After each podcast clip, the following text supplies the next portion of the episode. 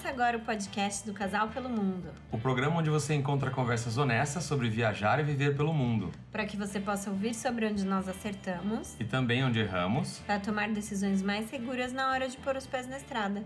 Bora, Bora bater, bater, esse papo. papo. Fala galera! Tudo bom? Tudo certo? Bom, estamos de volta com o podcast do Casal pelo Mundo.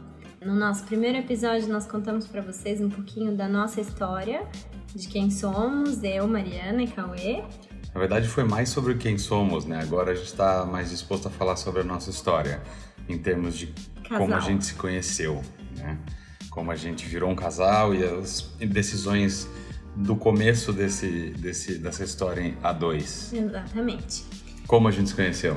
Bom, nós fizemos faculdade juntos. Fizemos faculdade de hotelaria Exatamente. há muitos anos atrás, quase 10. É engraçado até pensar. Ah, quer dizer, mais de 10 anos mais atrás. Mais de 10 anos atrás. E na época nós éramos muito amigos. É, nós fizemos alguns trabalhos voluntários na faculdade juntos, a gente participava do diretório acadêmico. É. O Cauê era presidente do diretório acadêmico e eu fui vice na mesma época. É. E participamos até de um. Teve um projeto que a gente participou junto que chamava Dia Acho pela Paz, ou algo assim, é. Projeto pela Paz e que, que, juntou vários artistas e várias atividades pela cidade toda. Era uma cidade pequena onde a gente estudou e lá a gente teve mais, é, talvez, oportunidade de se conhecer melhor e tal. E de dentre essa, e tudo isso. Exato, essa oportunidade e as outras, a gente acabou se tornando bastante amigos, né? E aí é, terminamos a faculdade, cada um foi seguir seu rumo. E mais ou menos um ano, um ano e meio depois disso, o Cauê mandou um e-mail para a turma toda. É, na verdade eu, eu ia falar. eu, eu mandei esse e-mail, é uma coisa que eu faço volta e meia, assim, de, dentro de alguns anos, de repente, da minha vida, assim, é, de um espaço de tempo de dois anos, três anos, não tem uma regra, eu acabo mandando um e-mail para as pessoas das quais eu tenho contato de e-mail.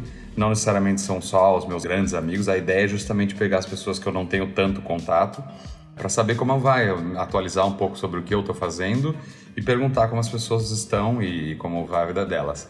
Na época eu era uma dessas pessoas que ele não tinha mais tanto contato. Exatamente, fazia e... um tempo que a gente não, não se falava, né? Fazia um tempo. E eu resolvi responder o e-mail, contando como é que eu tava, o que eu tava fazendo da vida, etc. E aí, assim, a gente voltou a meio que se falar e se conhecer novamente. É, a gente começou a trocar muito e-mail, a gente fazia ligações por Skype. É. É... Na época eu estava estudando em Curitiba, fazendo uma pós-graduação. E eu e... em Piracicaba. E a gente acabou reatando a amizade de forma forte, né? A gente se falava direto. E amizade é... mesmo, assim, a gente falava sobre tudo, trocava ideias sobre a vida, enfim. É. E aí lá pro final do ano, isso foi em 2010, né? É, no final do ano a gente, eu tava voltando para São Paulo, eu já voltava regularmente para São Paulo, que os meus pais são de lá. E eu avisei a Mari que eu tava voltando e se não dava para eu ir lá visitá-la. E aí fui até lá, a gente se encontrou e aí daí começou a história toda. E aí começamos a namorar. Então, Exatamente. Então, dois anos depois da faculdade, a gente começou a namorar. Eu morando em Piracicaba e o Cauê morando entre São Paulo, Curitiba. É, nessa época ele começou a trabalhar e o trabalho dele demandava muitas viagens, então ia para o ah. Rio, ia para outras cidades. Sim, eu viajava bastante e a Mari também sempre gostou de viajar, né? Então a gente se encontrava cada hora em um canto ali do, do mais para a área do sul-sudeste, vai. É, então nos finais de semana a gente pegava a mochila, um dos dois, e ia para onde o outro estava. Foram vários finais de semana de muito busão, carro, avião. É vários mesmo. Combinação dos transportes Foram disponíveis. basicamente dois anos fazendo é, isso. Exatamente, por uns dois anos a gente fez isso. E é... foram, foram dois anos nesse ritmo e a gente até brinca que a gente passou por todas as fases no relacionamento, digamos, teve um completo test drive aí do que, que ia ser, porque a gente no começo tinha essa, essa, essa distância toda e aí a gente começou a morar em cidades às vezes mais próximas, mais próximas a gente se via todo final de semana e depois a gente resolveu tomar a decisão de morar longe e aí a gente mudou de país e foi morar junto. E aí a gente morava junto. Então o tempo inteiro com a convivência 100%, né? Exatamente. E aí contando também parte dessa nossa história, essa decisão de sair do país. Como a gente já comentou no vídeo anterior, em momento algum foi querer sair do Brasil. foi uma opção mesmo de querer ter essa experiência de morar fora, de estudar, de trabalhar, enfim. É, exato. Quer dizer assim, não foi querer sair do Brasil por conta de ser o Brasil, né? Não era que a gente estava querendo fugir do país, assim. A gente diz isso porque tem muita gente que tem essa ideia, né? E nem, de nem, sair e não querer voltar mais. É, nem julgando ou não, mas no nosso caso não foi o que aconteceu. A gente acabou, só queria ter uma experiência diferente, né? Sair, sair do país e conhecer outras culturas. Exato. Que ambos já tinham feito isso, inclusive, mas por mas pouco experiências tempo. pequenas. É, é. A gente queria morar fora mesmo e ter aquela experiência completa de, de o que, que é vivenciar uma outra cultura por, por completo. E aí, como toda, toda pessoa buscando morar fora, a nossa primeira intenção foi buscar uma agência de viagens, né? Ah. Ir atrás de uma agência, ver o que, que essa agência poderia oferecer pra gente. Começamos a pesquisar, a gente visitou acho que duas ou três agências. Foi, por aí. É, não foram né? muitas agências, a gente deu uma é. olhada assim rápida em algumas que a gente viu que tinham opções que interessavam pra gente.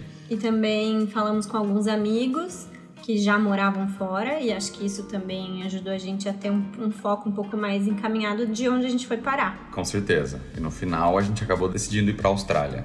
Né? Exatamente. A gente até recebeu dicas de alguns amigos sobre que instituição procurar, que tipo de instituição procurar, né? Exato. Então, isso foi algo interessante, porque normalmente quando você vai numa agência, a agência te dá as opções que eles têm, que normalmente são universidades ou escolas que já têm uma parceria com eles. Exatamente. Então você tem escolha sim, porém não todas as escolhas do mundo. Ah. É, às vezes eles te dão uma coisa que não é exatamente o que você está procurando e você sabe que o que você está procurando existe lá fora. Então... então o que a gente resolveu fazer foi o meio que o caminho contrário nesse caso, que foi pegar indicações do que seria legal, de que instituição ou de que tipo de curso seria legal pra gente, Exato. e aí ir atrás da agência que tinha conveniência com essa faculdade, com essa com faculdade, esse, com essa escola. Ou essa escola. É. No nosso caso, como a gente foi para Austrália, é, a gente correu atrás de um TAFE. Isso foi indicação de um amigo. Sim. E o que é um TAFE? Um TAFE, agora eu vou colar, hein? Um TAFE é um Technical and Further Education. Então, é uma escola, uma instituição que oferece é, cursos, sendo eles técnicos e vocacionais. Então, ah. seria tipo o nosso curso técnico no Brasil.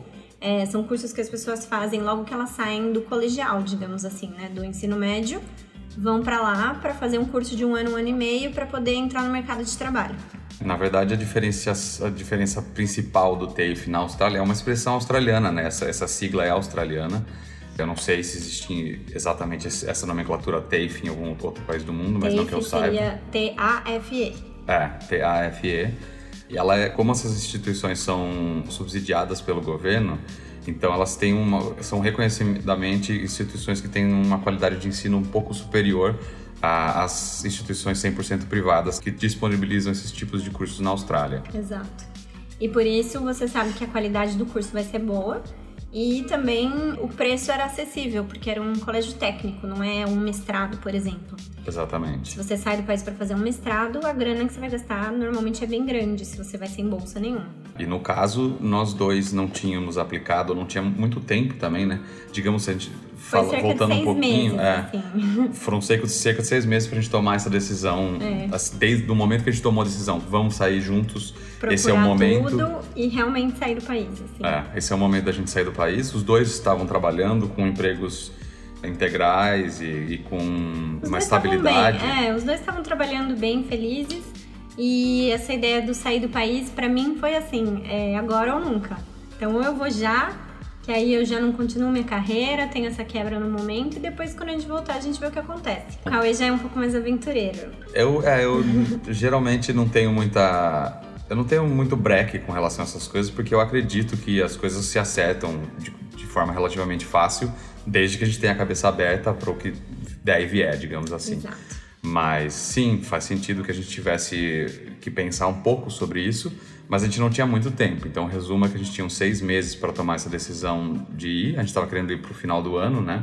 Foi 2012, isso? 2012 para 2013. Ah, e a gente resolveu que no final de 2012 a gente já queria ir para começar o ano letivo de 2013 na Austrália. Exato. Então, por isso a gente meio que só foi para uma agência e já começou o processo meio que direto, né? Sim. A gente tentou focar bem e, e achar algo que interessasse para não ter que ter também depois milhares de opções e ficar um pouco perdido. Mas enfim, voltando ao fato de sair do país e eu comentei do, do valor do curso e tudo mais. Uhum. Financeiramente, financeiramente é um gasto grande você sair do país. Porém, não é nada impossível. Ainda mais é, hoje em dia, eu acho que é muito mais fácil até do que antigamente. É, no meu caso, por exemplo, eu tinha um carro no Brasil que eu bati no ano anterior é, fiz um estrago, não tinha seguro, então acabei vendendo é, o carro para um ferro velho. O que sobrou, digamos, do carro, né? o que sobrou do carro. E eu usei essa grana e a ajuda dos meus pais para poder comprar passagem de volta que era necessário uhum. e pagar o primeiro semestre do curso. E no meu caso, eu meio que saí da empresa que eu estava, que eu estava trabalhando na época, e peguei essa, a, a grana da, da rescisão e tudo que eu, que eu tinha juntado até ali nos últimos anos e, e usei isso para bancar a minha viagem. Então, era esse o ponto exatamente que eu estava falando, essa questão da rapidez, porque como a gente estava para tomar essa decisão rápida e a gente não tinha uma grana assim abundante sobrando. sobrando, a gente pegou o que a gente tinha e falou: esse é o tipo de curso que a gente consegue pagar, a gente tomou a decisão que quer ir, vamos e vamos restringir o nosso, nosso orçamento para o que dá para a gente pagar, né? Exato. E foi uma decisão legal no final. A gente vai provavelmente fazer mais algum episódio falando mais sobre a experiência Sim, de, do estudo e tal. E no Mas caso, foi legal. E a nossa opção de ir para a Austrália foi porque era um país que falava inglês, então era uma língua que os dois já tinham uma uhum. base. Eu não acho que eu falava super bem inglês, mas como a gente já falava, ajudou bastante. E também porque era um país que autorizava você a estudar e trabalhar. Ah. Então a nossa intenção era assim: a gente chegou, temos seis meses de curso pago, o curso era um ano e meio cada um. E os próximos semestres a gente teria que pagar com a grana que a gente fosse fazer por lá. Exatamente. A gente foi para a Austrália com um, dois meses de dinheiro para se bancar no começo e aí com a cara e com a coragem para fazer acontecer. É, tinha que ser assim, porque justamente porque a gente não tinha uma grana guardada, né? Além de, dessa grana que a gente conseguiu, tanto eu quanto a Mari, juntar, é, a gente não tinha nada mais. Então tinha que ser um país, né, no nosso pré-requisito, quando a gente foi tomar a decisão, um país que permitisse que a gente trabalhasse junto com o período de estudo, né? Legalmente. É, legalmente. A gente não queria procurar nada que a gente tivesse que fazer é, trabalho legal. Então, lá na Austrália, pelo menos na época, eu acredito que ainda é assim, você pode trabalhar até 40 horas a cada duas semanas. Exato. Que geralmente as pessoas acabam fazendo uma média trabalhando 20 horas por semana. Né? Ou seja, você tem meio período de estudo, meio período de trabalho. E dá para viver bem. A própria escola também não demanda tanto tempo. Geralmente, esses cursos do, do TAFE que a gente fez, por exemplo, você tinha aula aí umas três vezes por semana, quatro vezes por semana, demandava às vezes meio bastante, período. Demandava bastante, assim, trabalho em casa, é, é, é, provas e tudo mais. Porém, o período de aula em si, você tinha bastante é, tempo livre, então dava é. para trabalhar. Mas eu acho que a gente pode deixar essa parte para um próximo episódio para a gente conversar mais especificamente sobre isso. Exato. E novamente falar para vocês que eu não sei exatamente se a qualidade desse podcast está tá razoável. A gente está começando agora, então toda a estrutura, tanto técnica quanto preparatória aqui, a nossa estrutura de script, digamos, do nosso podcast ainda é bem iniciante. Bem cru. É, e a gente está tentando esse formato de realmente só bater um papo. A gente coloca aqui algumas coisas que a gente gostaria de discutir, mas não tem um texto que a gente está seguindo. Então, nem eu nem a Mari somos radialistas ou, ou, jornalistas ou nada disso, a gente não tem essa, essa desenvoltura para falar tão bem ainda, mas a gente está pretendendo desenvolver isso Exato. E, e, e deixar esse, esse podcast, esse show aqui, esse show é bom, né? esse programa aqui interessante o suficiente para que as pessoas tirem algo de útil disso. Agora a gente queria saber de vocês. É, se tem algum casal por aí que tem uma história parecida, se quiser contar pra gente como é essa história, a gente adora ouvir histórias de como as pessoas se conheceram. Com certeza. O que, que vocês acham disso? De sair do país, de estudar? Tem alguma outra pergunta? Ou se tiverem algum tema específico que vocês gostariam que a gente fale sobre, caso a gente já tenha vivido, a gente está aí para isso. É isso, podem procurar a gente nas mídias sociais. Você pode procurar pelo Instagram, é arroba casal underline pelo underline mundo, é facebook.com barra casal pelo mundo e nosso, e o nosso site, site casalpelomundo.com. Isso aí. E no YouTube também é YouTube barra Casal pelo Mundo. Exatamente. Então, muito obrigado por terem é, escutado o podcast aqui. Se você achou a gente por uma dessas plataformas que a gente acabou de falar, É, Escreve a gente aí, também, avisa a gente. É, e a gente também tá, tá disponibilizando o podcast no Spotify. É só procurar lá podcast do Casal pelo Mundo.